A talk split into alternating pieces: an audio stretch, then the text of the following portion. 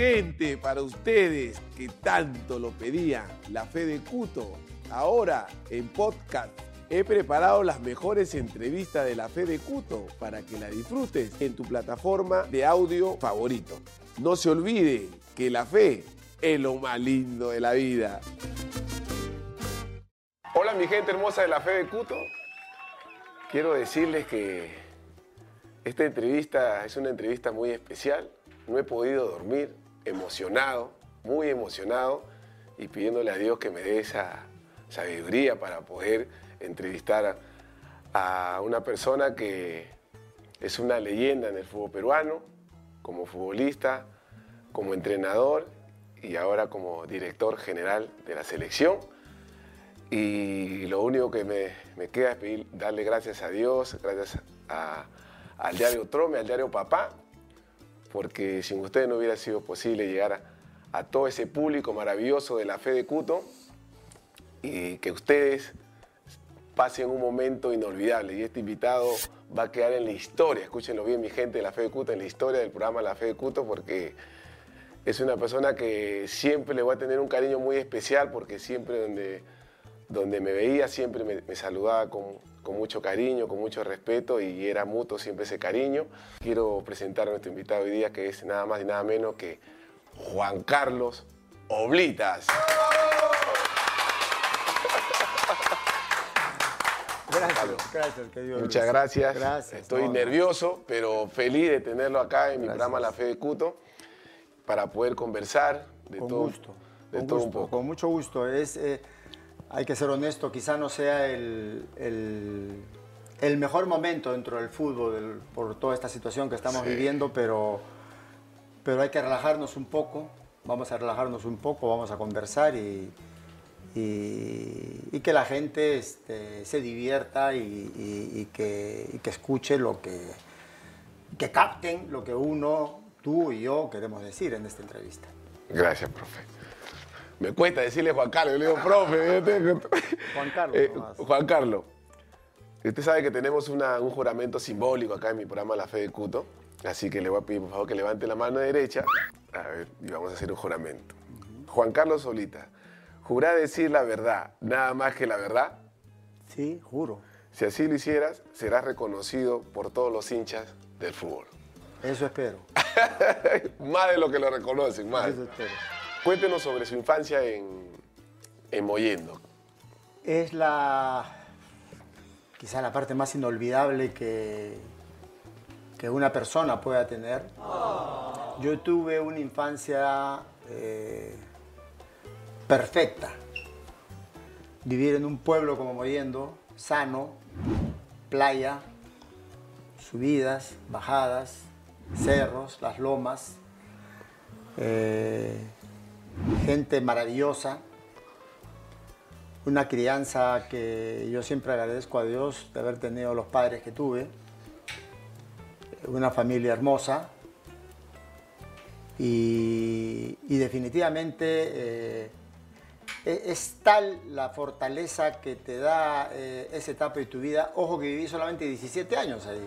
17 Pero es una fortaleza tal la que te da que hasta ahora eh, yo la última vez que íbamos yendo, que fue por el aniversario del Deán Valdivia, de la Unidad de Deán Valdivia, del colegio de la secundaria donde yo estudié. Yo estudié primaria en el San Francisco de Asís y la secundaria en el Deán Valdivia de Moyendo.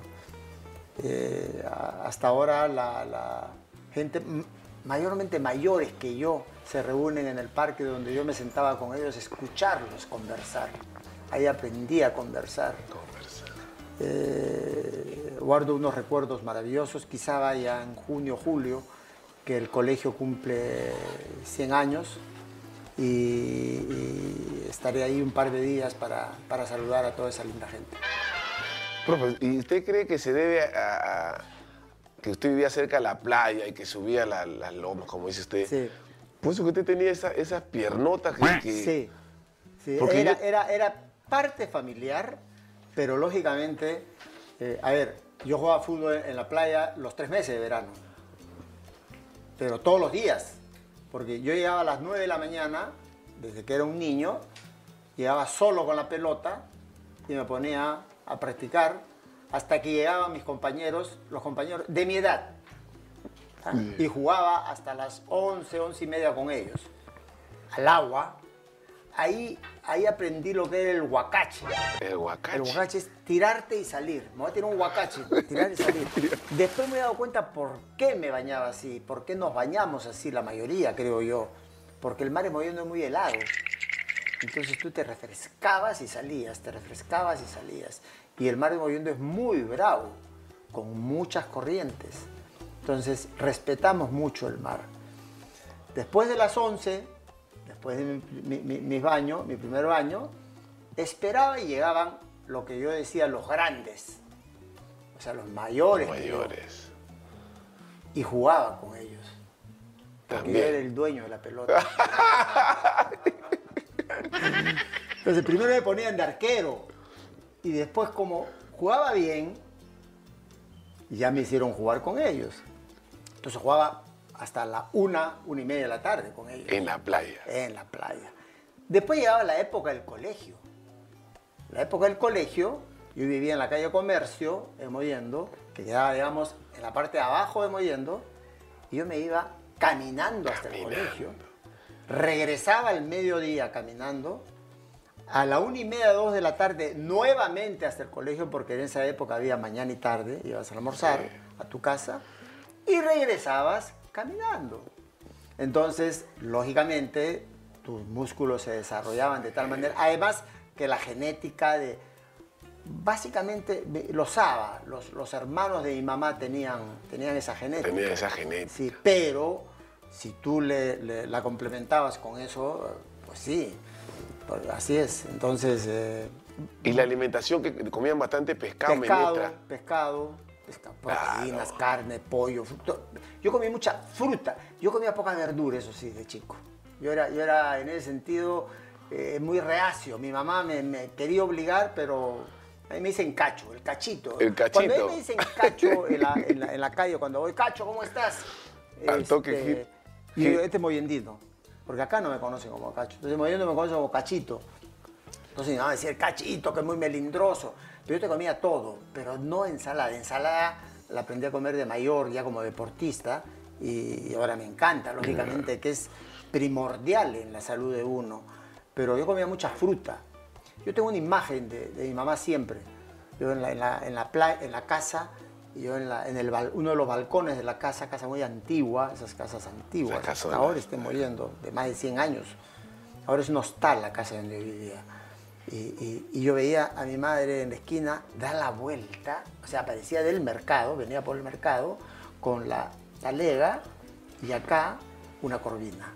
La- Yo la- tengo la- esa la- imagen de mi mamá, acá con la, con la corvina. la tremenda corvina. Claro. Entonces yo bajaba corriendo para ayudar, ayudaba con lo justo, porque ya estaba casi en la casa.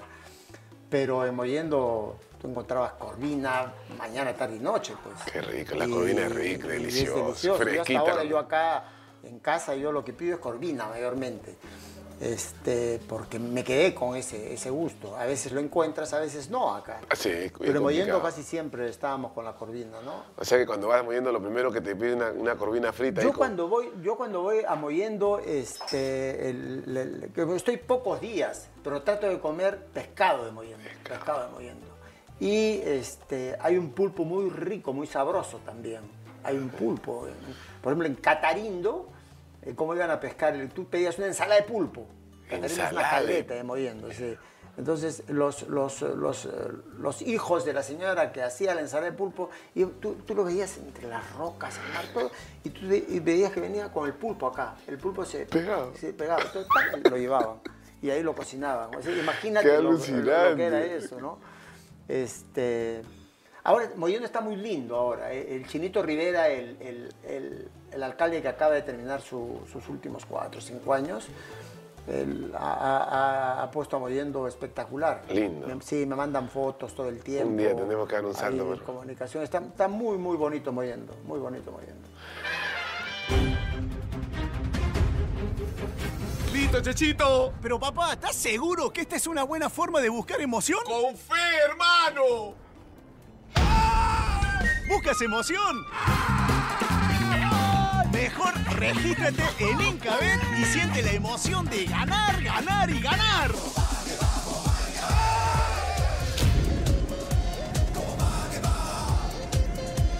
Regístrate ahora y participa por estos premiazos. Juan Carlos, de ahí vienes a estudiar medicina a Lima.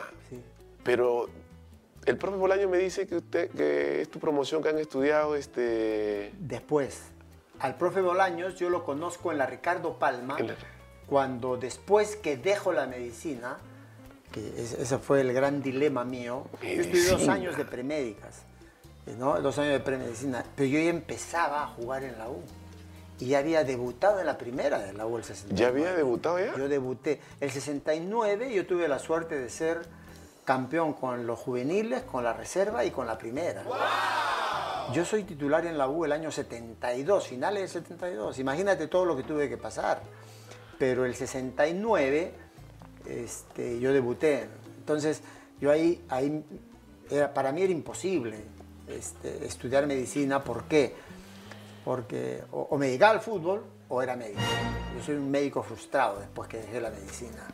Entonces, eh, yo, yo llegaba a las 8 de la mañana a, a- a la Villarreal a estudiar medicina. Salía a las 12. Y me iba por ahí a almorzar, un sándwich, algo cerca, y, y luego a las 2 de la tarde otra vez, hasta las 6. Y de esa hora me iba caminando a la U, porque quedaba en la Colmena, la Universidad de Villarreal, me iba caminando a la U, donde me esperaba el profesor Cornejo, para entrenarme a mí solo. Entonces era imposible que aguante ese ritmo. No, no, no, no pude. Hablé con mi padre y le dije, ¿te imaginas? Le chocó una barbaridad, ¿no? Y le dije, no te preocupes que, que yo voy a ser, así como yo quiero ser, quise ser un, eh, entre los médicos el mejor, yo voy a ser entre los futbolistas también buscar estar entre los mejores. No te preocupes, papá, que, que lo vamos a hacer. Bueno, al final entendió. De ahí, digo, pero voy a estudiar una carrera este, o administrativa, contable y todo eso para, para terminar, para estar en la universidad, porque para mí y para mi padre pasar por la universidad eh, te, te- te ayudaba en el crecimiento inclusive personal y sobre todo formativo y cultural. Este, y ahí es donde me voy a la Ricardo Palma, primero voy a la de Lima, pero en la de Lima no había en esa época eh, en la noche. Entonces me pasé a la Ricardo Palma y ahí conocí, ahí, ahí hemos estudiado con Lucho Bolaño que ya estaba en la fase final prácticamente de contabilidad, de contabilidad. Yo hice cursos hasta el décimo ciclo prácticamente, casi como bachiller, pero de ahí me contratan en México, me contratan en México, el Veracruz de México, y yo dije, seguiré la carrera en México, pero era imposible, ya no se podía. Entrenaba a las 7 de la mañana, a las 5 de la tarde, y tenía que ir a Jalapa, que es la capital del estado veracruzano, para estudiar. Y dije, no, ya, bueno, ya, ya para con eso. Y, y sí, pues me frustré de ser médico, me frustré también de no haber terminado la carrera de adminis- administración y contabilidad. Y, y bueno, pero no me arrepiento de, de lo que hice con el fútbol. Con el fútbol. Compensó toditito, ¿no? Así es, así es. Y, y universitario. ¿Cómo llega a universitario? Yo llego universitario por el doctor Juan Dyer. El doctor Juan Dyer era cardiólogo de la U y era directivo de la U. Entonces yo iba con mi tío Jacobo Saba a jugar fulbito al Terrazas de Miraflores, donde mi tío era socio. Yo no, mi tío era socio. Llegado recién demoyendo, estaba ya para entrar a la universidad. Y, y- y mira lo que es, lo que es la vida. Eh, mi tío era dentista del Sporting Cristal y dentista de la selección también. Entonces, él me decía para llevarme a Cristal. Yo era hincha de la U. Yo era hincha de la U, a muerte. Entonces, le decía, pero ¿cómo voy a ir a Cristal? No, vamos, porque yo conozco ahí. Pero para mí y para él no tenía tiempo, felizmente no tenía tiempo, y yo para ir hasta Cristal era un viaje interprovincial, yo todo un provincianito con mis gafas, desde ¿Usaba Magdalena gafas? que vivía, ¿Usaba en ese tiempo, claro, unas gafas así, no usaba lentes de contacto. Este, ir hasta, hasta la Florida, para mí era un viaje interprovincial. Pero ahí el doctor Dyer me, me lleva a la U. Me dice, te voy a llevar a la U, Cacho, me dice. Te voy a llevar a la U. Y me pasa a buscar un día jueves por la tarde. El jueves por la tarde pasa por la casa de Magdalena, me lleva a Lolo, estaba entrenando el primer equipo de la U, imagínate para mí lo que fue eso. Entré a Lolo con él, ahí lo conocían, Pero no estaba el Cholo Heredia, el profesor Heredia, que era el técnico de los juveniles, de las divisiones menores. Entonces yo me bastó con ver a los jugadores de la U, a todo ese gran equipo que tenía la U, y que yo los había visto hacía poco en Arequipa jugando contra Melgar, y me dio una tarjeta pequeña en un sobre, y donde me dijo, el día sábado vienes y lo buscas al profesor Heredia. Eso fue un jueves, ¿ah? el día sábado llegué, tomé mi micro en la Avenida Brasil, hasta Neoplásticas más o menos que quedaba ahí en, en Alfonso Ugarte, de ahí caminando a Lolo. Y cuando llegué a Lolo, en la puerta de Lolo, era, era un, un- que había una centena de, de- de personas, gente que quería ver a sus ídolos, a, a- a los jugadores de la U. Y yo, con mis zapatos de fútbol, que llevé mis zapatos de fútbol para la prueba, este, dije, ¿qué hago acá? Acá, acá me van a votar, Digo, ¿cómo entro acá? Pero lo que es Dios, ¿ah? es, es- por eso te digo, es, es- los designios de Dios son así. Este, yo me voy acercando poco a poco y en la puerta estaba Manuel Dávila. Manuelito. Manuelito Dávila, que ya falleció. Con- votando a todos, porque él era así, votando a todos, votando a todos. Y me dice, y me dice, Lucho Dávila. Lucho, Lucho, Lucho, Dávila. Lucho, Manuel. Sánchez era Manuelito Ma- Sánchez, ah, que, Sánchez. que él, él el lunes, ya después, ahí viene la anécdota. Entonces, el, el- el Lucho Dávila me ve, simplemente así, hacemos. ¿Y tú qué quieres? Me dice, sí. Vengo con esta tarjeta para el profesor Heredia.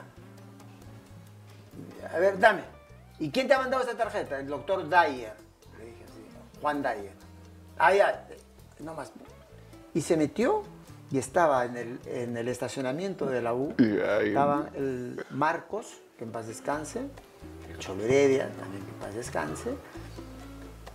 Y había otra persona que no recuerdo quién era.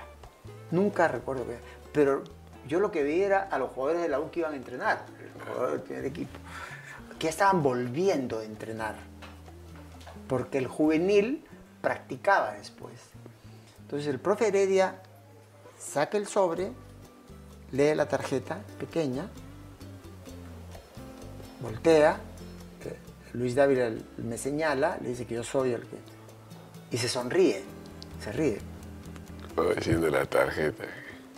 Entonces, este, me llama.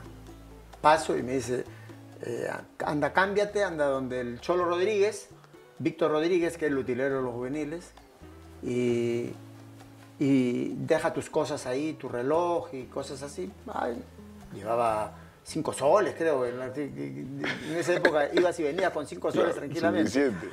Y, y él te va a dar cosas. Es lo primero que me sorprendió.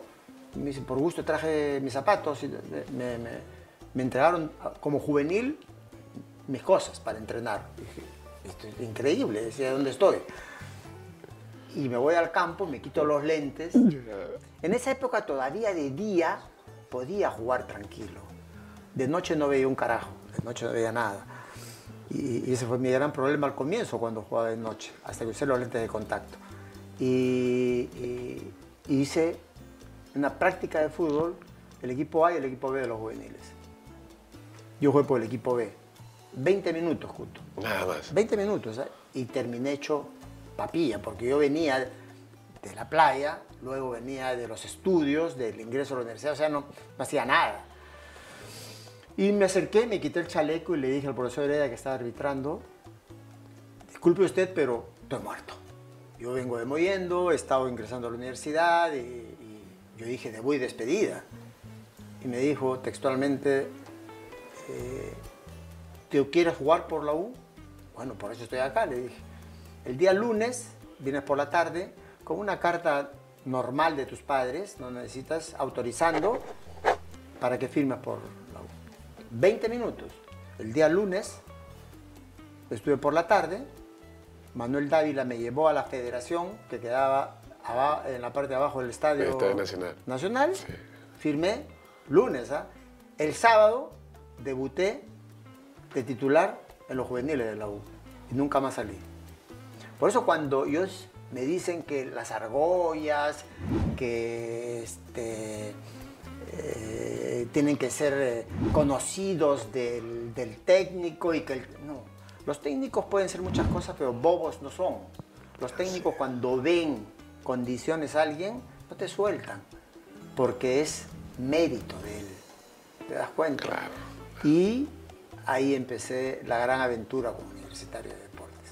Y, y la chapa de, de, de ciego, ¿quién, ciego. quién se la Pero pone? lógico, me la pusieron los mismos juveniles. Porque Ah, de ahí mismo salió. Claro, mis compañeros. Este, me decían, Kikusa, me decían, porque según el, el cabezón, Hugo Bravo era, ¿no? El cabezón. Me decían, Kikusa, ciego, Kikusa, me decían así, porque decía que yo hablaba así como boyendino. Entonces, este, ellos me pusieron ciego. ¿Por qué? Porque yo iba con, con mis gafas, así me las quitaba. Y después ya usé los lentes de contacto. Los lentes de contacto. Entonces, de ahí sale el ciego. En, en Veracruz me decían poca luz.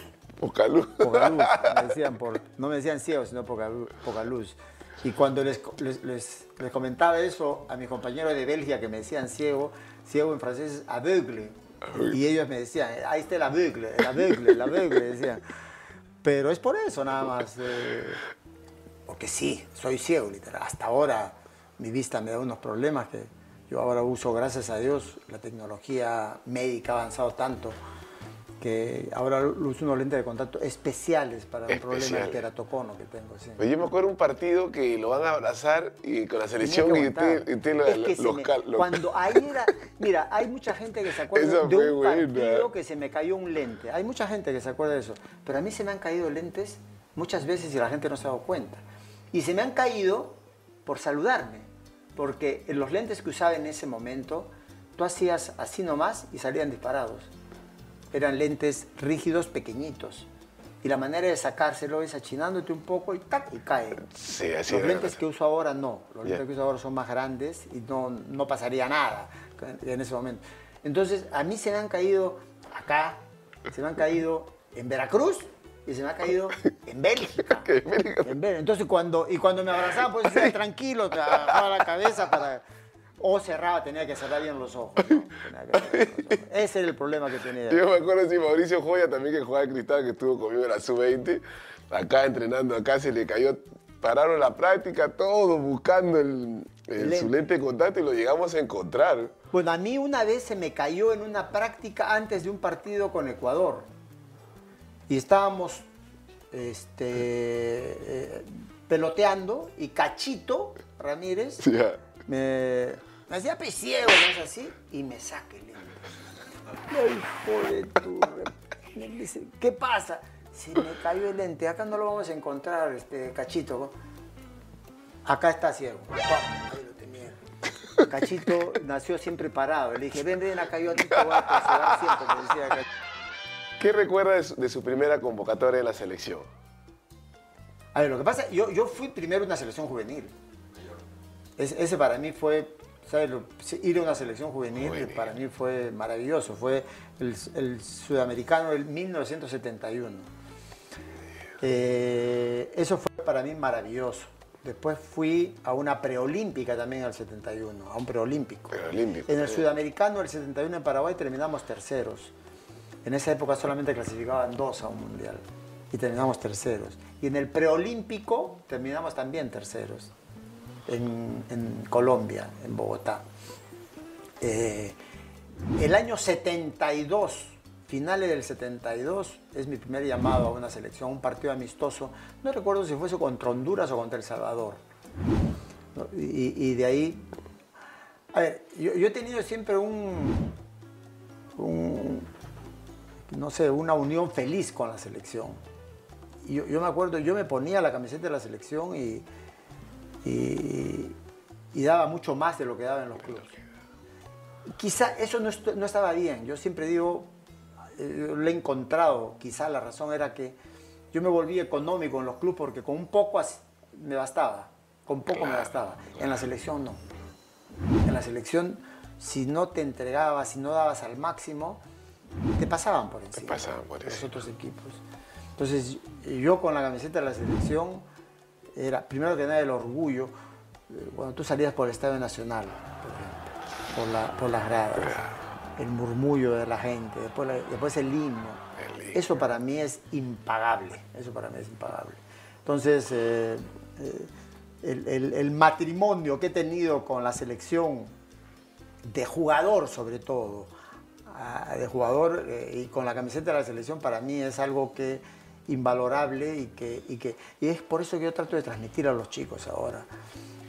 son muy pocos los que están en la selección, los que visten la, visten la camiseta de la selección. Entonces, valoren eso, muchachos porque hay millones de personas que quisieran, estar, en estar ahí en ese y lugar. Y no pueden. Ustedes sí, eh, valoren el máximo eso. Es lo que siempre les trato de inculcar. Qué lindo, qué lindo. Sí, sí, porque de verdad es, la selección es lo máximo, pues, Y usted lo está disfrutando hasta ahorita, lo está disfrutando. son, poco lo que, son poco lo que... El quizá, Cuto, el, cuando más he disfrutado ha sido como jugador. Como técnico eh, tú disfrutas tu trabajo, pero está siempre la silla eléctrica, que yo digo, la silla eléctrica. la silla eléctrica. el, un técnico siempre está sentado en la silla eléctrica. Y, lo que yo llamo en las derrotas la soledad del técnico. Y, eso, esto pasa acá y en, cualquier otro lado. Tú ya te cuento, cuando un, un, técnico pierde un partido, siempre se va solo. Y, siempre lo sigue un poquito atrás los otros, sus compañeros cuando ganan no están todos juntos, pero cuando es la soledad del técnico en la derrota. Como jugador no, pues como jugador compartías esa responsabilidad del triunfo y de la derrota. Como técnico, cuando ganas es mérito del jugador. Cuando pierdes, te cortan la cabeza a ti. Ya ahora, como directivo hasta cierto punto... Pero, tú, la, tú la has pasado como jugador. Claro. Como entrenador. Y ahora estoy... Y ahora como en tres por eso, cuando más he disfrutado ha sido como jugador. Como jugador, definitivamente. ¿Por qué? Porque ahí hacía lo que me encantaba. El fútbol lo disfrutaba. Y yo tuve mucha suerte, Cuto. Yo doy gracias a Dios en ese sentido. Porque jugué con un grupo de jugadores que se adelantaron a la época. así se adelantaron a la época. Que ni se dieron cuenta. Ni nos dimos cuenta. Yo veo jugar equipos ahora que nosotros sin saber leer ni escribir en lo táctico, ya jugábamos de esa manera. Yo he visto a jugadores, por ejemplo, como José Velázquez, que se adelantó a la impresionante. que se adelantó a la época. Y que acá no fue tan valorado como fueron otros. Y eso, eso a mí me mortifica. Yo he visto a, a Julio César Uribe hacer cosas que no le he visto hacer a nadie. Que no le he visto hacer a nadie. Yo he visto a mi compadre Percy este, pegarle a defensores y que los defensores le tenían miedo a él. He visto a Héctor Chumpitas que con un carajo nos ponía a todos en línea. Entonces, me, costaría eh, eh, nombrar a todos porque por ahí se me queda uno. Pero yo he jugado con un grupo de, de jugadores súper dotados y que se adelantaron a la época y que en este momento, en este momento no sabes lo que costarían. Como me dijo un empresario de fútbol, un amigo mío empresario de fútbol, me dijo, esa selección del 81, la que le ganamos a Uruguay, me dijo, esa selección ahorita no tendría precio, no tendría precio. Entonces, yo siempre valoro eso, el haber jugado con esos jugadores. Por eso los recuerdo mucho y bien, los recuerdo mucho y bien y con cariño. Con cariño yo lo, veía, por ejemplo, al Loro Cueto. Lo miraba nomás y yo ya sabía a dónde, a dónde me iba a dar la pelota. Y no habíamos jugado nunca juntos. Yo jugaba en Alianza y en la U. En los juveniles de la U y los juveniles de Alianza. Después el Loro se fue al José Gálvez de Chimbote, después otra vez a Alianza, después se fue a Colombia. Y de Colombia vino el jugador completo que fue en la, parte final. Y por eso yo te decía, yo lo veía nomás a él y yo sabía lo que iba a hacer. El Cholo Sotil. El Cholo Sotil. El Cholo Sotil, desgraciadamente, duró poco. Pero el Cholo Sotil era, pues, este. Tú lo ves jugar a Agüero, tú lo ves jugar a Agüero, ¿no? Esa, esa, característica. Diez veces mejor. Diez veces mejor, pues. No por algo se lo llevaron a Barcelona. Así es. No por algo se lo llevaron a Barcelona. Entonces, son cosas que, que uno tiene que valorar de la vida. Ya estás sentando a la etapa final de tu vida y, y por eso yo siempre te digo que yo disfruté mucho más como jugador que en estas etapas. ¿no? Ahora, ahora estoy trabajando, eh, mi cabeza está muy bien, muy, muy bien, gracias Sí, a Dios. bien. pero, pero, este, eh, como te digo, a veces te encuentras con, con ciertas paredes que es difícil de derrumbar. Este es un país Sí, complejo. un país complejo. Es un país muy, muy complejo. Pero bueno, como te dije al comienzo de la entrevista, vamos a hablar de, de cosas buenas. De cosas buenas. De cosas buenas. Acá el, el título de la, de la Copa América del 1975, que se ganó a, a Colombia, en Venezuela, con gol justamente de, Cholo. de Cholos. Fue el único partido que jugó esa Copa América. Hugo. Hugo no vino. Porque en esa época no era como, como hoy, que hay fechas FIFA. Y que los clubes. Ah, no, tienen- no, no vi- No, no, los- y en ese, en, en ese Se- momento. ah, nos contó en la, en la entrevista que le hicimos. Ese fue ese partido que llegó, que, le- que llegó con sus, con sus- No, no, eh, eh, eh, el Cholo eh, no jugó un solo partido de la Copa América porque Barcelona no lo daba. No había esa obligatoriedad. Y lo mismo pasaba con Percy, con Eleazar Soria, con Cachito. que, bueno, se venían pa- pagándose los pasajes por su cuenta. Después se lo tenían que devolver. Era una cosa increíble. Eh, y, y logramos eh, ganar esa Copa América, ¿no? Eh, lo, lo- lo- lo paradójico de esto es que, que para pasar a instancias finales contra Colombia, nosotros le ganamos a Brasil en, en Belo Horizonte. Pero eso. Y después vinimos a jugar acá contra Brasil. Y Brasil nos ganó 2-0. Entonces, ahí no había suplementario, había este, por sorteo. Por sorteo. Y por sorteo ganamos nosotros. Qué Por sorteo ganamos nosotros. Y ahí jugamos con Colombia. En Bogotá perdimos 1 a 0 y acá le ganamos 2 0. Y ahí vino el partido en Venezuela en una cancha malísima, que, que hasta ahora no entiendo cómo jugamos ahí, con un 90% de colombianos en la tribuna, porque ellos cruzaban nomás de, de- de- de la frontera, La y- frontera. Y, estaban ahí. Y ganamos 1-0 con, con gol de, del- de- de Hugo, pues que Viales. Balón hacia derecho Percy. Otra vez para Soria. Se aprecia la sal para levantar el centro. Tiene la pelota sobre el área. Atento Juan Carlos. Rechazo de Segovia. La pelota está cerquita. Trata de tomar la ojera sobre el área para Sotil. Rechazo de Zárate. Ellos tienen la pelota ahora buscando sobre la 18. Bien colocado Percy. O tiene Cubilla. Remata el bolso. Anota la Vigo. Fue maravilloso, lo disfrutamos, pero ese es uno de los, los grandes recuerdos que tengo, de los grandes recuerdos que tengo del fútbol y que lo disfruté mucho. Yo, yo disfrutaba muy espiritualmente, pero ese sí fue, me acuerdo, lo, lo exter- eh, eh, lo- lo expresé. Lo expresó. Lo expresé porque me di cuenta que, que así nomás no se gana una Copa América. ¿no? Y, y la ganamos, y fuimos campeones de la Copa América. sí. En el Mundial 78, Perú hace una gran primera. Terminamos primero del Primero grupo. del grupo. Fuimos entre los mejores. Y después fuimos un desastre. Esa es la realidad. ¿Qué pasó ahí? ¿Qué pasó? Que creo yo que todavía teníamos esa mentalidad un poco pasiva y que nos encontramos con que jugamos la primera parte, fuimos los mejores y que con eso bastaba. Se Eh, conformaron. eh, una, mentalidad pequeña. Pequeña. creo yo. Porque si nosotros hubiéramos afrontado de igual manera la segunda etapa que, que la primera, hubiéramos llegado mucho mejor, mucho mejor. Ese es mi punto de vista, ojo. ¿ah? Hay otros que tendrán otro punto de vista. Y después lo terminamos pésimo con ese partido de porquería con, con, con Argentina.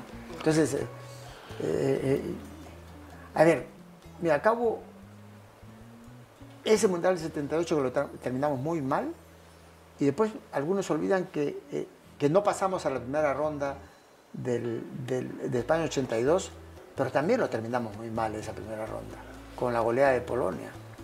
Por eso, en el, en el Mundial que fuimos después de 36 años, perdimos con Francia, con Dinamarca y Francia, y, y íbamos a jugar con Australia, ya estábamos eliminados y le pedí a Ricardo que quería hablar con los jugadores. Y Ricardo siempre me dejaba. Cuando le pedía, le pedí hablar, que era un par de veces, con los jugadores. Dos, tres veces. Y, terminó el entrenamiento. el único que no estuvo en el camarín, nos encerramos los jugadores y yo. no había nadie más. El único que no estuvo fue Paolo, porque Paolo se fue a la conferencia de prensa con Ricardo previo al partido, como capitán. Entonces eh, hablé con los jugadores y les conté esta vivencia de cómo habíamos terminado esos dos mundiales. Y les dije, a ver si recuerdo literalmente, la gente en Perú no va a recordar el partido con Francia ni va a recordar el partido con Dinamarca, va a recordar este último partido. Si lo perdemos, vamos a ir peor de lo que se hubieran imaginado ustedes. Tenemos que ganar este partido como sea, como sea. Métanse eso en la cabeza. Tenemos que irnos con el triunfo. O sea, quizás sea un pensamiento pequeño, pero yo lo, lo había vivido. Lo había vivido, Y la lo gente, dijo, así es. claro. Y ganamos 2-0, quizás siendo el peor partido de ese mundial, porque jugamos mucho mejor contra Dinamarca y mucho mejor contra Francia. Sí, Increíble. Pero lo ganamos, gracias a Dios. Entonces ya, ya no te queda esa, esa, esa, esa- mentalidad negativa en la cabeza, ¿no? Y, y- y esas son las vivencias que uno aporta, trata de aportar siempre. Claro, que uno siente, ¿no? Espiritualmente que tengo que decirlo, porque si no lo digo, Yo eso, eso es lo que yo trato de aportar. En el tema jugadores, en, mi, en esta faceta, yo muy nada, no me meto en la parte técnica. Yo con Ricardo, por ejemplo, con Ricardo solamente cuando él me, me preguntaba, yo opinaba. nada más. Y, y venía acá a la oficina, se sentaba conmigo, o en el campo, nos sentábamos juntos y, y cambiábamos ideas, ¿no? Pero jamás yo me voy a atrever en este momento a decirle, creo que estás haciendo mal esto, mira que... Imposible, ¿por qué? Porque yo soy técnico, yo he sido técnico y soy técnico. Y, y sé lo que es eso. Mi trabajo es mi trabajo. Igual ahora con Juan. Jamás yo le voy a decir a Juan, oye Juan, este, mira qué tal jugador. Eh, Eso que se lo dejo a los dirigentes antiguos. Pero nosotros, nuestra misión es darle al técnico la tranquilidad para que haga su trabajo de la mejor manera. Nada más, nada más. Nada más. Darle las armas, Las que tenga las armas suficientes para eso. De todo lo, lo de la selección, yo a veces hablo siempre con, con Cristian Cueva Mm. y él me dice que tiene una buena relación con, contigo. Yo, tengo una muy buena relación, tengo muy buena relación con todos, pero con Cristian, eh, yo te voy a contar una anécdota de Cristian. ¿Recuerdan el partido con Chile acá, en las eliminatorias, que lo echan a él? Que perdimos ese partido conjuntamente, pero lo echan a él. Y, y- y- y fue irresponsable. Entonces, eh, cuando eh, entramos al camarín, lo echan en el primer tiempo. El primer Entramos tiempo, al camarín, bueno, yo salgo un rato para que Ricardo hable y todo eso. Vuelvo a entrar al camarín para ver el partido, el segundo tiempo lo iba a ver en el, en el, en el camarín, en la, en la televisión que había ahí. Y Cristian estaba ahí, en el camarín solo. Y, y lo puteé a mi manera. Y ahí le dije, esta es la última vez que te digo cuevita. Porque eso de cuevita es lo que te está malogrando a ti, le dije. Tú ya no eres cuevita. Tú eres Cristian Cueva. Tú eres un tipo adulto y tienes que pensar como tal. Y nunca más puedes pasar por esta irresponsabilidad de hacerte expulsar como lo hiciste. Y nunca más lo expulsaron, si no me equivoco. Y, y- y yo desde ahí le digo, Cristian. Yo no le digo Cuevita, no, no. no. Nada que ver. Él ya es Cristian Cueva. Y él me dio mucho gusto que creció mucho con la selección. Mérito indiscutible, ahí sí lo, lo digo con mayúsculas de Ricardo Gareca. Porque creyó en él y le dio la confianza tal que era uno de los jugadores, cuando yo te hablo de cómo se, se- en la selección se potencia. bueno, él es uno de los que se potencia en la selección. Y Dios quiera también, Cuto, que, que ahora encuentre rápido la solución al problema que tiene. Porque para nosotros es imprescindible que él esté, pero que esté bien. Que esté bien. Si no juega, va a ser imposible que Juan lo pueda tener en cuenta. Es no, no, materialmente imposible. Entonces, o- ojalá que, que solucione su problema. Sí, ojalá Dios quiera que así sea. Y usted ha dicho algo que se me vino a la mente hablando de ese tema de, de- de- de- Cristian. A mí me pasó igual en el, en el 2008 con, siempre lo cuento y lo digo con orgullo porque ahí fue, marcó una etapa muy importante en mi carrera. Porque yo era un poquito, ¿se acuerda cuando jugaba un poquito Sí. agresivo por mi tamaño y tantas cosas que... Y me acuerdo que estábamos jugando un partido, que estábamos en el- disputando el descenso en el Juan Auris 2008 y jugábamos con Galvez, no me equivoco, allá en, en Chimbote. Y jugando un gran partido yo, y justo en ese momento ya había agarrado el equipo este, Franco Navarro con mi viejo Leo Rojas y probado físico Martín Brezán. Y el colombiano, un colombiano que jugaba en este equipo, me, me saca del partido y me expulsa. Y perdimos ese partido. Llegamos de viaje a Chiclayo y yo estaba en el cuarto y tocan la puerta y era mi viejo Leo Rojas. Y me habló de la misma forma, me dijo. ¿Hasta cuándo? Y la forma como me habló me, me llegó, pero así en el fondo de mi corazón me dije, tiene razón, pues, ¿no? O sea, dejo a mi equipo, no estamos jugando el descenso, ya tengo una trayectoria, ya no soy un chico, ya estaba con 30 años, ya, entonces eh, creo que es, es cuando las personas que saben llegar al- al- en el momento indicado, mi, ¿no? compadre, mi compadre Leo tiene esa particularidad. Es- yo siempre digo, él es el equilibrio para Franco Navarro. Sí, ¿qué tal el Franco equilibrio? Cascarrabia. ¿Qué tal el y Mi equilibrio? compadre es el que le da el equilibrio a Franco. Y es una dupla que se compenetra muy bien, muy bien. Pero es, ese es lo que tienen que entender los jugadores, culto. El, el hecho, si, si a ti te expulsan por doble amarilla, por jugadas fortuitas, en que el árbitro suque según su criterio, pues te tienes que ir, bueno, pues, ¿no? Pero por tonterías, por tonterías. No lo que tiene que pensar, el jugador lo que tiene que pensar es, que está siendo irresponsable con sus compañeros. Sí, Porque es casi siempre, casi siempre el equipo que queda con 10 se complica. A veces se dan las circunstancias diferentes Diferente. porque hay equipos que con 10, el otro mejor. equipo- mejor dicho, el equipo con 11 no, no sabe qué hacer. No aprovecha eso, pero casi siempre es al contrario. Y eso es lo que el jugador de fútbol tiene que hacer.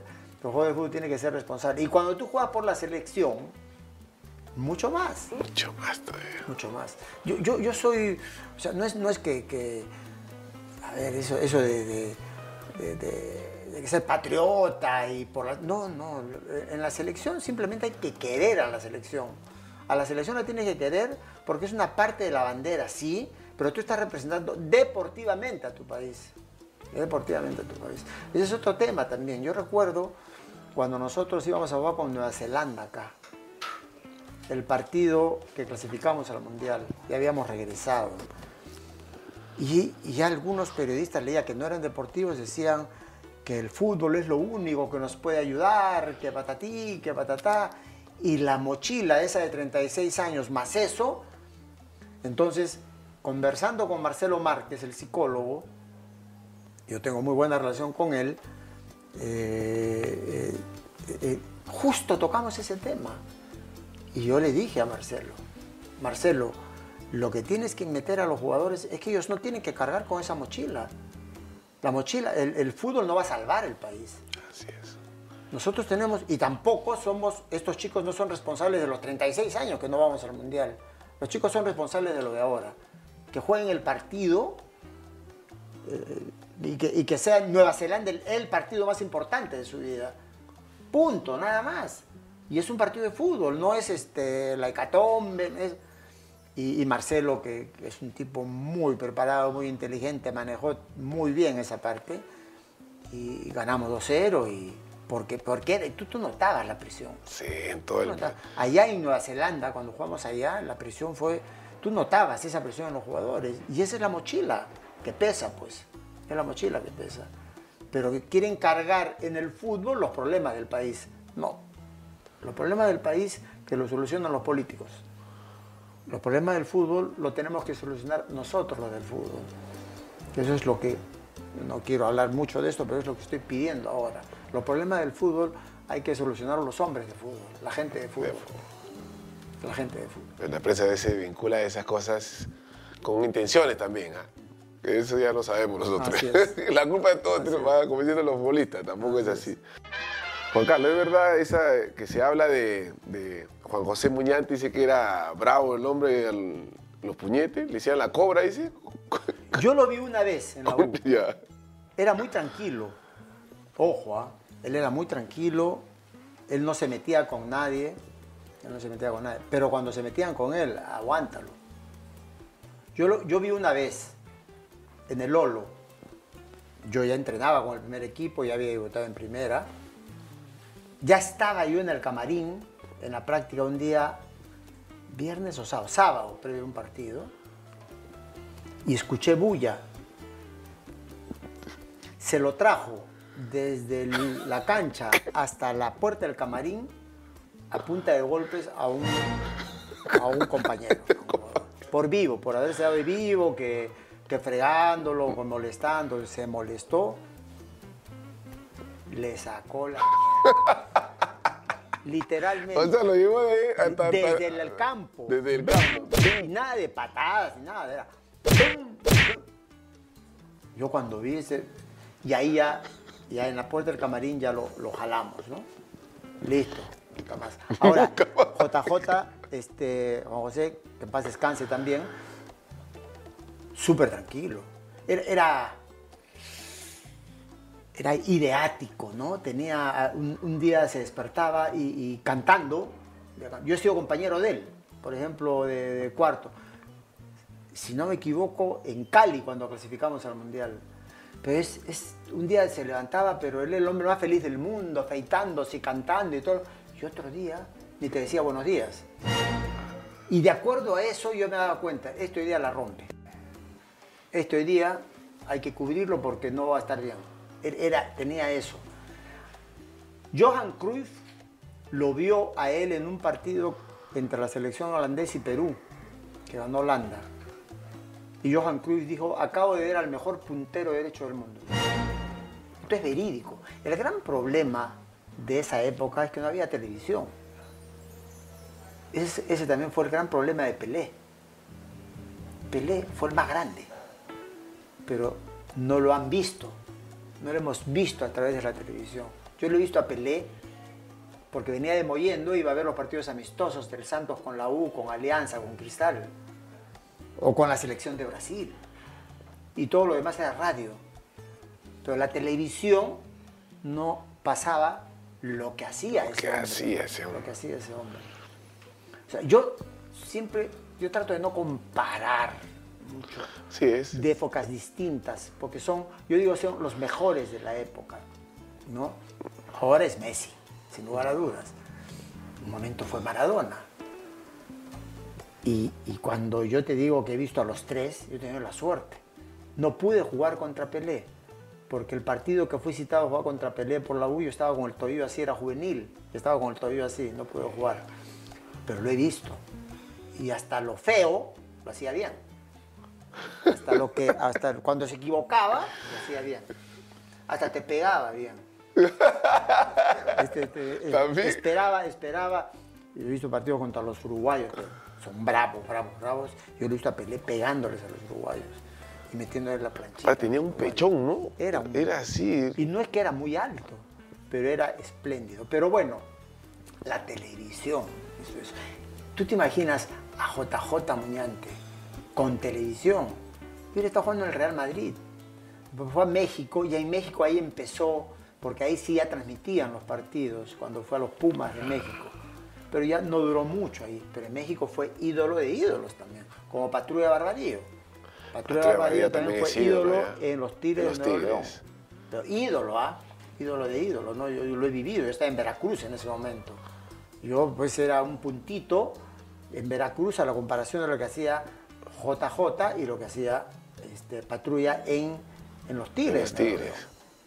Entonces, son, pero la televisión hace la diferencia. Ahora, quienes manejan todo este tema mediático es la las transmisiones de televisión. Así es. Como dice Guachano, la televisión es la televisión. ¿Ah? O sea, sabe todas. Y ahí se va a, a jugar a Bélgica, ¿no? A Yo Seren- a- al Cerecien. a Cerecien. Ahí yo te voy a contar ahí por. Mira, cuando termina el Mundial de 78, en pleno Mundial, a mí me quiere contratar el Fútbol Club Brujas de Bélgica, Donde jugó el Cóndor Mendoza. donde jugó el Cóndor Mendoza, uno de los mejores clubes de Bélgica. ¿Por qué? porque Ernest Happel, que era un austríaco, él entrenaba a Holanda en Argentina 78. Y él iba a ser el técnico de Brujas después. Él me ve en la primera etapa del Mundial y pide que me contrate. Y el intermediario era un... No lo conocí, no, no pude hablar con él porque ya te voy a comentar por qué. Y hace la, la- la- Llega un arreglo con Cristal, yo estaba en Cristal en ese momento, yo, para vender mi pase. En esa época, si no me equivoco, Cristal iba a recibir 200 mil o 250 mil dólares, que era un huevo de plata. Entonces, cuando quieren hablar conmigo para mi contrato, yo digo, no, que termine el mundial. Yo no puedo hablar ahora, disculpen que termine el mundial. Terminé el mundial y nadie habló conmigo por, por el 6 a 0. Por el Ese 6 a 0 nos hizo un daño enorme. Dos años después, llega al Perú el Isbaré, técnico de Royal Fútbol Club, se decían sereno. Llegó con su esposa y una traductora peruana, prima de Rafa. De Rafa Ora, Así de. Rafa Ora, sí, Prima sí. Llega de traductora. Su hermana. No, era su- su prima, su prima, que vive ahí, su que prima. yo la conocía. Así es. Lita. Lita. Ella era la Sí, traductora. sí, yo fui a su casa. Entonces, este, a contratarme. Yo no sabía que existía Royal Fútbol Club. Royal Fu- Fútbol Club Serén era un equipo que había ascendido de cuarta tercera y de tercera a segunda, pero meteóricamente. El dueño del equipo era un político, Guy Mató, socialista, del Partido Socialista. Allá, me acuerdo clarito. y- y me contrataron. Y me fui. Y me fui. Y duré cuatro años. Y, y por mí me hubiera quedado a vivir allá. Para mí Bélgica fue mucho frío, mucho, pero mucho frío, pero yo me acostumbré. País de, de otro Fue con la familia. Claro, todos los... los- y, y desgraciadamente después al cuarto año, eh, cuando ya estábamos en primera, jugamos dos años en segunda y dos años en primera.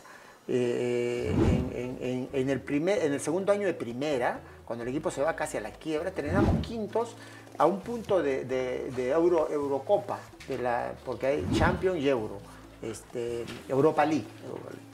N- n- Nos decían los brasileños de Serén, de Bélgica, nos decían, los brasileños jugábamos muy bien. Habían jugadores de la selección senegalesa, eh, Jules Bocant, que ya falleció, de la selección eh, de Dinamarca, de Dinamarca. Jans Bertelsen era el capitán de Dinamarca en esa época, jugaba en Serén. O sea, en esa época en Bélgica, Cuto, había muchos jugadores de selecciones de, de Europa. Era un país donde después me di cuenta por qué iba a, jugar ahí.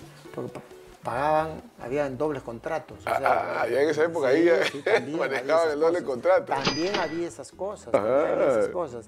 Ya eso cuando se reguló, ya Bélgica baja un poco el, el- el- el nivel, ¿no? Ya se lo te- terminan comiendo. Bélgica ahora es un paso hacia otros países.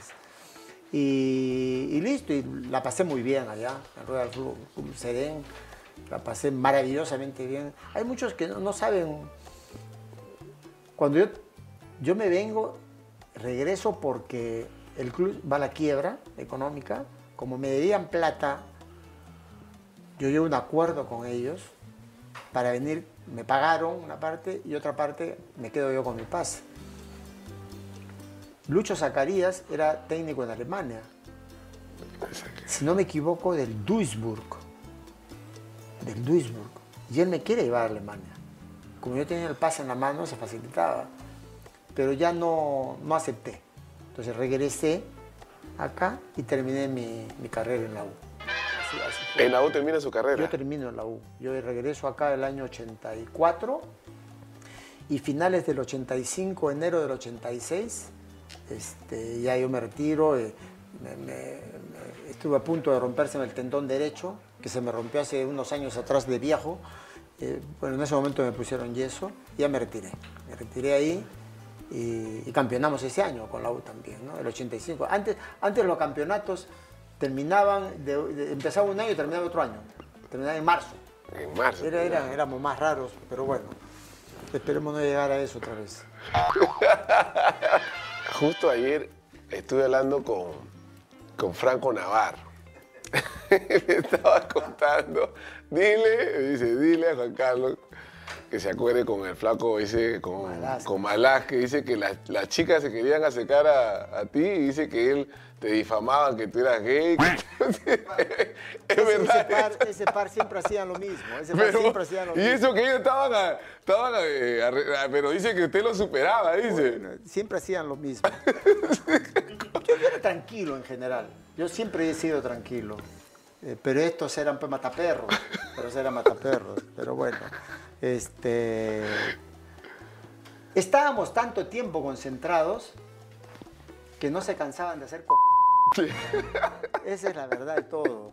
No te imaginas.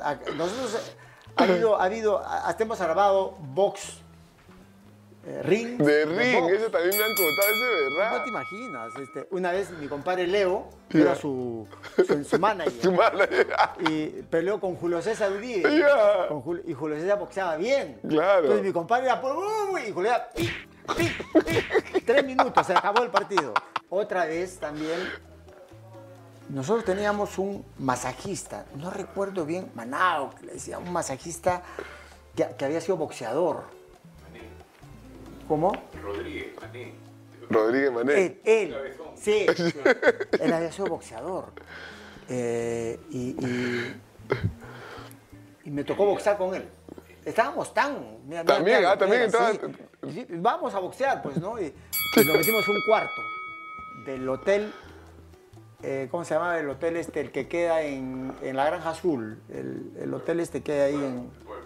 El pueblo. El pueblo. Estábamos concentrados ahí. ahí. Entonces, el, el ring de box ahí fue un cuarto. Un cuarto. Ay, ay, ay, ahí sí no hay escapatoria. Y mi, mi, este, mis managers eran el, el flaco Malásquez con mi compadre Leo, que eran mis entrenadores y todo eso. Y por el lado de Mané era el Oro Cueto y Guillermo La Rosa. Y, em- y él era boxeador. Lógicamente, nunca, en ningún momento me quiso hacer daño. En ningún momento me quiso hacer daño. Y empezamos, pa, pa, pa, pa, y, pero él, él solamente hacía sus... sí, y, y yo, yo, yo creía que boxeaba, yo creía que boxeaba. Y, este, y en un momento, el flaco malá que se agarra jabón, jabón. Y Mané, de un ojo no veía. El otro lo tenía bien, regular, y del otro no veía. Bueno, al ojo bueno le puso jabón, así.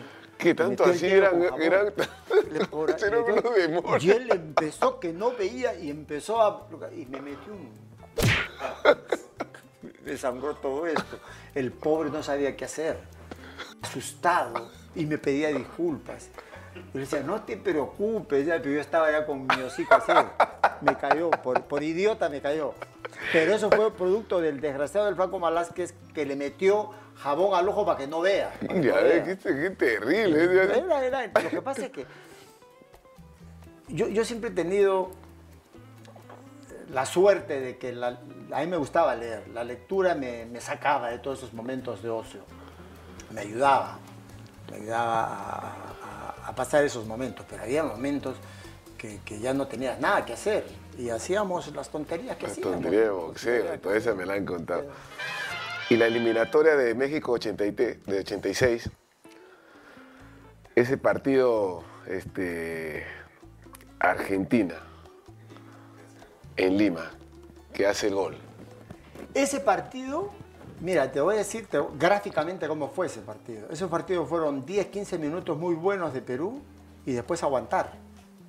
Porque hago el gol ahí y después, ahí, ahí lo que muchos nos dicen es que defensivamente estuvimos impecables. Eh, solamente se habla de la marca personal de, de Lucho Reina con, con Diego Ar- Armando Maradona, Armando. ¿no? Eh, que, que fue dura, pero en general el equipo defensivamente estuvo impecable. Impecable. Porque Argentina se nos fue con todo. Y el loco Quiroga, el loco Quiroga era o Acasuso. el Chevo, Chevo, el Chevo Acasuso. El Chevo aguantó todo, aguantó todo. Y nosotros, aunque te parezca mentira, jugamos mucho mejor en Buenos Aires y empatamos el partido el partido ya. en Lima, que lo ganamos. En Buenos Aires, el oro cueto. A ver, ahí lo sacan rápido a, a Franquito. Casi le rompen la pierna. Ahí lo sacan rápido. Pero paradójicamente eso es un poco que nos, nos envalentonó. Ahí entra Julio César por él. Y Julio César hizo un partido espléndido. El oro cueto no sabe lo que, lo, lo que hizo ese partido. Y, y ahí hace el gol el flaco Gareca. Que es empujando Sí, y todo lo sí. demás. Y, y- y empatamos 2-2 y tuvimos que ir nosotros después al repechaje con Chile, pero nosotros, a ver, nosotros dimos lo máximo en esos partidos. De ahí ya empezamos a bajar así. La mayoría de nosotros ya se retiró eh, ese o el año siguiente. Yo me retiré ese a fin año, de año, a fin claro. de año. Yo me retiré a fin de año. O sea, ya éramos un equipo veterano, algo gastado. Si nosotros hubiéramos jugado el repechaje con Chile en ese momento, a la semana, nosotros hubiéramos clasificado, porque estábamos mejor. Pero después, físicamente, fueron a sus clubes, fuimos a los clubes y ya cuando regresamos para los partidos de repechaje, no, no estuvimos bien. No estuvimos bien. Pero Cheo Acasú dice que lo vio a usted tan feliz en ese partido, dice, como, como En el partido de Argentina, pero por Como- supuesto. como nunca, dice Imagínate, que- le hice un gol al mejor. Yo nunca fui goleador, Guto. Nunca. Yo, yo más fui de servicio. Eh, paradójicamente en las eliminatorias del 78 fui goleador. ¿Pero por qué? Esa es otra. Todo hay, el fútbol todo tiene su porqué. Porque la mayoría, mar- o sea, en los partidos marcaban más a, a- a JJ Moñante que a mí. Entonces, más bien ahí desbordaba JJ y yo, ¡pac! la metía. ¡pac! la metía. Y terminé de goleador. Algo que, que es insólito, porque yo no soy, nunca fui goleador. Ah, nunca. Pero ese partido le hizo un gol al mejor arquero del mundo. Por eso era su alegría de... Mejor arquero del mundo. Y años, muchos años después, la cadena Fox me invita, la cadena Fox ya cuando estaba, había terminado con Liga de Quito como técnico, y me invitan a, antes, hacían su, su, su evento de fin de año, lo hacían en Miami en ese momento la cadena Fox, y me invitaron. Y me acuerdo, me invitan a, a Miami, me pagan dos pasajes, me voy con mi mujer, aproveché para quedarme unos días ahí. eh, y, este, ¿Y quién viajó con nosotros? ¿Y quién estuvo con nosotros allá? Y de regreso, ¿quién viajó de regreso con nosotros? El pato Waldo Filiol. Se conversábamos mucho, conversábamos mucho. Y ahí, ahí él, él siempre me decía, ese gol solamente tú me lo podías haber hecho, porque, porque tu zurdo te cayó. A ver, me, lo- me lo- me pasaste la pelota por el único sitio que podía entrar. Porque si tuve la jugada primigenia, pase de, de- Julio César, del Loro Cueto a Franco, Franco lo- lo- lo- se lo baila a Pasarela, le pega la pelota y cubre perfecto Filiol. Técnicamente era impecable Filiol. Rebota y Filiol se va hacia el medio. Hace la cosa perfecta. ¿Quién le pega la pelota? José Velázquez. Y vuelve a rebotar, pero me rebota una especie de parábola. Yo la única manera que le podía pegar era dando ese salto y pegarle, no tan fuerte, pero por encima de él. Pues sí. Y él es lo que me dijo. La única manera que entraba era así. Porque yo tenía cubierto todo el... ¿Por qué? Porque el que me marcaba a mí, el lateral derecho que me marcaba a mí, se había ido al otro palo. Entonces él cubría la otra parte. Pero ya no cubrió la parte de arriba. Pero él se acordaba de, él se acordaba Se de acordaba perfectamente. O sea, que él era uno de esos arqueros que son profesionistas, que, Y que él- están todo el tiempo en qué fallé. Él salva a Argentina del partido de allá de Buenos Aires. No sabe lo que tapó. No sabe lo que tapó. Le- le- a, a Patrulla, a Julio César, le saca pelotas, pero de gol. Los últimos 10 minutos de gol. Ahora, yo estoy convencido que si hacíamos el tercer gol, el árbitro nos hacía jugar 20 minutos más. Por, por eso es que arbitró Y no pasaba por nada, eso es que ¿no? arbitró en la final del mundial siguiente. El árbitro es el brasileño que Arpi Filo era, ¿no? Arpi Filo. Arpi Filo. Tus mejores amigos en el fútbol. Tengo muchos, pero mi compadre Percy es el, el principal. Mi compadre Percy. Mi compadre Percy Mi compadre Leo Rojas también. No lo veo hace mucho a Leo, pero, pero sí, sí. Tengo muchos amigos en el fútbol. Guillermo La Rosa es un El tipo tanque. excepcional, que siempre pasa por acá a saludar. Todas las veces me mandan, todos los días me mandan mi audio directo del Ah, Bravo. Sí, es, sí, sí, sí. es, es. Me cambió la vida. Tu ídolo del fútbol. Del Perú, Héctor Chumpitaz. Héctor Chumpitaz. Sin lugar a dudas, el ejemplo. Que, yo- Chumpi siempre fue un ejemplo para mí. Siempre. siempre. Hasta el, ahorita, El prototipo del jugador de fútbol profesional. Él nos enseñó eso. A mí, particularmente, yo viéndolo nomás me di cuenta que yo quería ser un profesional como él. El equipo de tus amores. Ya lo Yo siempre he sido hincha de la U. Yo siempre he sido hincha de la U. ¿Con quién le gustaba concentrar? Con mi compadre Percy. Con Percy. Sí, me sentía más cómodo. Por ejemplo, concentrar con Malaquia era imposible. Puta, Que era yo, tan yo me acostaba temprano. y no parece. No, es terrible. y, y- y decía que yo me acostaba de una manera y terminaba de esa manera. ¿Algún compañero que hacía cosas extrañas o raras en la concentración? No, varios, varios, varios. No, no, no voy a, no, no voy a decir cuántos ni quiénes, pero sí, varios. Ya te he dicho, en la concentración llegaba un momento en que lo único que hacían era joder porque se aburría. Se aburría tanto tiempo yo siempre decía, lean un poco, lean un poco, se van a volver locos. Un técnico de fútbol. Un técnico de fútbol, don Ricardo de León, uruguayo, Ricardo, lo tuve en Veracruz. Con él aprendí al trabajo de campo.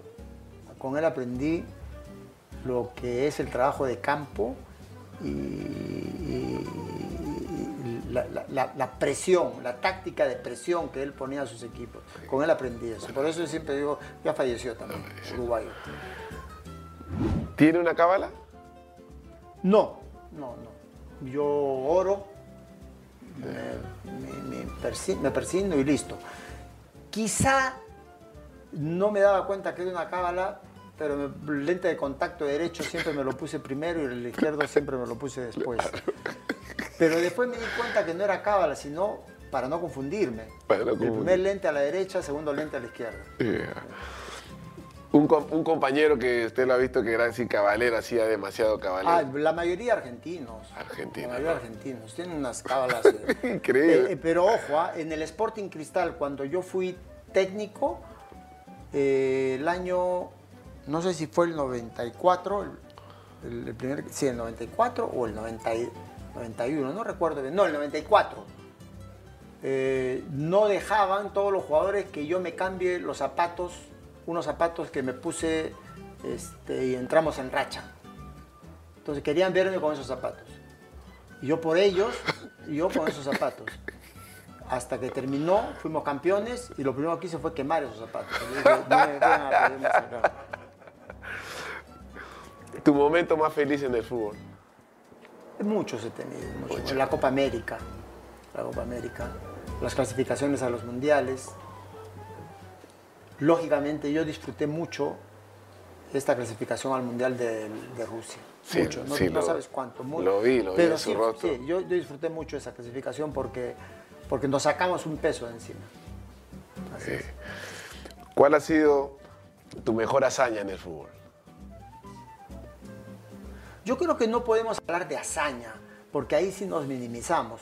Yo creo que el, logro de la Copa América y el haber clasificado al Mundial, muchos creen que yo clasifiqué con México 70. ¿no? Yo jugué con muchos de ellos, pero en- yo recién fui a una selección juvenil del 71. Entonces, para mí lo del 78 y el 82 fueron también momentos inolvidables. Haber clasificado dos mundiales consecutivos. Fueron momentos inolvidables. ¿Qué música te gusta? Yo escucho todo tipo de música, pero este, soy poco salsero. Soy poco salsero. No, no, no, no, no, no, es, no es agradable despertarse a las 6 de la mañana para que los jugadores vayan y están con la, con la salsa a, a todo volumen. Para la mano, decía yo. Pero me- yo escucho todo tipo de música. todo tipo. Un tema musical que, que te identifica, que tú escuchas y... No, yo siempre me quedé con la música de la película El Doctor Shivago. La, la- la música de la película El Doctor Shivago me encantó a mí y me quedé y me prendí de ella siempre. Este, me- la música del Padrino también es extraordinaria. Esa La canción, música sí, de la- sí, la esa del Padrino es un- La escuchas y... Después otra que se me pegó a mí fue el sonido del, creo que se llama El sonido del silencio, la película esta de Dustin Hoffman. ¿Y, y por qué se me pegó? Porque yo estaba haciendo mis, pre- mis estudios para ingresar a la, a la universidad Sí. Y, y- y me, me escapé y me fui al cine y vi El graduado de Dustin Hoffman. Yo tenía Es un 17, peliculón, 18 ese es un peliculón. Y ahí el, el- ¿cómo se llama el, el- el conjunto este? Gar, Garfield y Garfal, que no, no recuerdo bien. El sonido del silencio. Sonido del silencio. sí. ¿Canta en la ducha? Eh, No, ya no, ya no. Ya no, ya no. Sí cantaba. sí Cantaba la- cantaba, sí. Ya no. ¿Le gusta el ahora, ca- ahora me cuido más de no caerme en la ducha de cantar. Sí. ¿Le gusta el karaoke? No, no, no, no. Pero pues, escucho. Cuando mis hijos lo han hecho, sí, pues escucho. pero- ¿Qué hobby tiene? Yo tenía el, el- he dejado un poco la lectura. ¿eh? Para mí ese era un hobby extraordinario porque, por ejemplo, en la pandemia, en el COVID, me volvió a ayudar mucho el tema de la lectura porque releí muchos libros. Eh, y, y- y- y cuando dejé el fútbol jugué mucho tenis. Para mí el tenis es un deporte extraordinario. Lindo y lo consideré siempre mi hobby preferido. Después ya me... me Como. Canco Rodríguez dice que juega en su, en su ¿Quién? hobby. Canco Rodríguez dice que juega golf. Canco. Can- Canco no puede jugar, si Juan con la Justa jugó fútbol y le va a hacer jugar golf y ahora... ¡Ay! ¡Ay! Canco. Canco. Así lo dijo Ah, pues, en su Canco. hobby. ¡Ay, qué buena! Eh, ¿Quién es tu inspiración? ¿Quién es mi inspiración? Mis padres fueron mi inspiración. Mis padres fueron mi inspiración. Los dos, realmente. ¿Qué parte de tu cuerpo te, gu- te gusta más? Puta, no soy tan... ego- ego- Eso, eso déjalo para los metrosexuales. Esa pierna creo que... Pero las piernas les gustaba. A mi mujer, mi mujer se enamoró por mis piernas. Mira. Mi mujer veía al, al patito feo con lentes, todo. Y un día me ve en la playa sin lentes y contigo dijo, ¿y este dónde salió? Dijo así. Bueno, tenemos 51 años de casado, así que Qué imagínate. lindo, ah, ya me imagino esa. Aparte los chorcitos que usaban antes Ay, se pues, prestaban, también no se prestaban esos chores también. Ay. Dice, ¿Eres de lo que de lo que se bañan rápido o se toman su tiempo? No, no, no. Eh, yo me baño relativamente rápido. Porque si te bañas diario, mi querido Cuto, no tienes ningún problema. Uno. Y dos, hay que cuidar también. Pero con un baño de cinco minutos ya estás eh, perfectamente, Listo. perfectamente aseado. ¿Qué palabra te describe? Ahorita, en este momento, estamos jodidos. Eso es lo que, me, eso es lo que así me, descri- me describen acá mis, mis compañeros de Estamos trabajo. jodidos. Cuando- eh, estamos jodidos. Así es.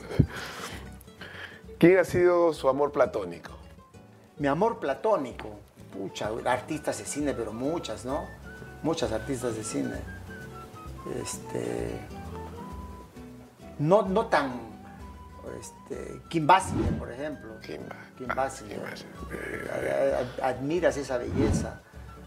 Este, hay, hay muchas. Hay muchas.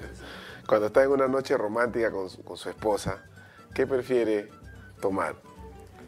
¿Una cervecita, un roncito, Vino. un whisky o vino? Vino. Vinito. Vino, sí. Vino. Nosotros, nosotros ahora, tú sabes que Vicky y yo éramos, este, tomamos muy poco, pero aprendí a tomar vino, yo aprendí a tomar vino en Bélgica. Y poco a poco Vicky le, le ha agarrado el gusto, como al gusto del whisky. Son, son el, el- el mismo coñac, es un trago espléndido. Pero, Pero hay que saber tomarlo, Hay que, que tomar me hicieron tomar y que saber- perdí. hay que saber tomar. Yo tengo una anécdota yo tengo una con un compañero que fue con un directivo a mi casa, saqué el coñac y, y se fueron así. Y le digo, oye, me- me- has tomado esto si fuera cerveza, estás equivocado. No, Claro, no saben, no sabía. sabe. Pero vino, vino para mí es lo mejor. Está bien. ¿Cuál ha sido el lugar más extravagante que haya hecho el amor? El lugar más extravagante que he hecho el amor. en- no, yo he hecho el amor en todos lados, mi hermano. Con mi mujer, en todos lados. Así que, que no, hay, no hay para mí extravagante. Así es. ¿Qué jugador le parece a usted en su época que estaba así arreglado, que usted lo decía, qué guapo este? No, acá eran todos feos. Por eso, por eso es que a mí me ponían guapo, pues. Decían, qué guapo. Ahora entiendo, qué- porque- para que Franco ciego, que- guapo ciego. Porque ahí, los demás eran muy feos, pues. Ahora entiendo por qué Franco, él siendo su chapa el pepón, ha tenido que hacer esa bajeza con el flaco, con el flaco Malaje para sabotearlo. ¿eh? Así increíble. es, así es. No, no es para sabotear, sino para ellos mismos. Conmigo no iban a tener problemas, pero así eran, pues, su manera de arreglar. Y el jugador que, ah, ya, eh, bueno, y el jugador que estaba en Debe, que, que decía que feo, así, de, de- de una época. Yo siempre lo juego al flaco Carranza, que lo quiero mucho. ¿eh? Al flaco yo lo quiero Puma, mucho, sí. pero que el flaco se cree Pepón. Sí, sí, sí. Eh, Juan Carlito, yo soy Pepón. Estamos matados, le digo ahí. Ahí es donde le digo, estamos jodidos. Estamos jodidos. ¿Ha pagado capricho por una marca de, de- de- de ropa? Una sola vez. Una sola vez. Se dio un gustito. Sí, me- pero fue, tampoco fue nada del otro mundo. De, de una casaca. El Menejito Seña. Una casaca el Menejito Seña. Una, sola- pero una, Una, sola una vez. sola- una sola vez. vez. Este, yo soy poco de usar terno, pero yo he pasado por, por Hugo Boss.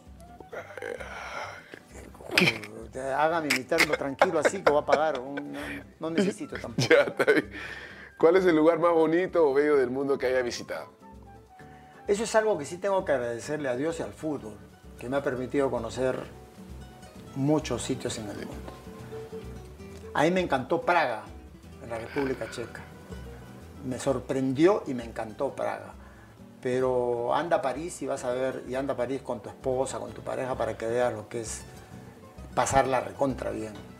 Me gusta Madrid, me gusta Madrid mucho. Es una ciudad espléndida también.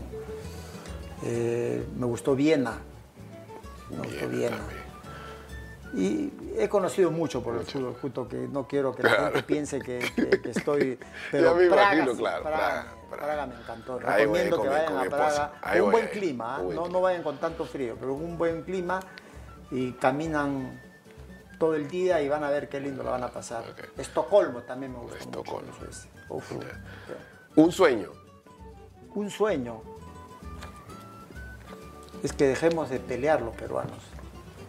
Dejemos de- y es un sueño realmente porque veo que la cosa cada vez se complica más. El día que nosotros dejemos de pelear, creo que vamos a estar todos más tranquilos, más en paz. Tenemos todo para ser uno de los mejores países del mundo y lo botamos todo al tacho. Ese es mi sueño, que dejemos de pelear, no seamos idiotas, nada más. Perdiendo el tiempo, ¿no? Así es. Yo quería, Juan Carlos, agradecerte con todo mi corazón en nombre de- del equipo de la Fe de Cuto, en nombre de todo ese público que, que me sigue y que se ha enganchado con un programa tan, tan sencillo, pero tan, tan humilde, que lo que busca es sacar ese lado humano y que no nos vean eh, solamente como que fuéramos personas este, muy lejanas, ¿no? Nos ven así. Nos ven así, ¿no? Desgraciadamente a la gente que es conocida nos ven como si fuéramos, que no fuéramos seres humanos. Y somos tan humanos como cualquier otro. Sí. Pero, Y, y Yo te quiero agradecer a ti más bien y, y que te siga yendo bien, te lo mereces. Cuto te lo mereces realmente.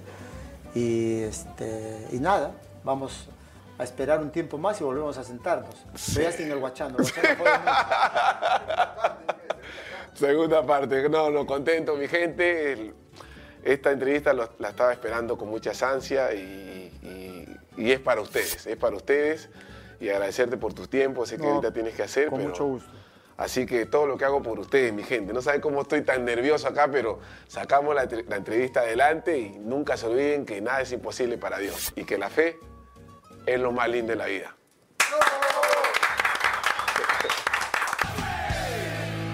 La fe es lo más lindo de la vida.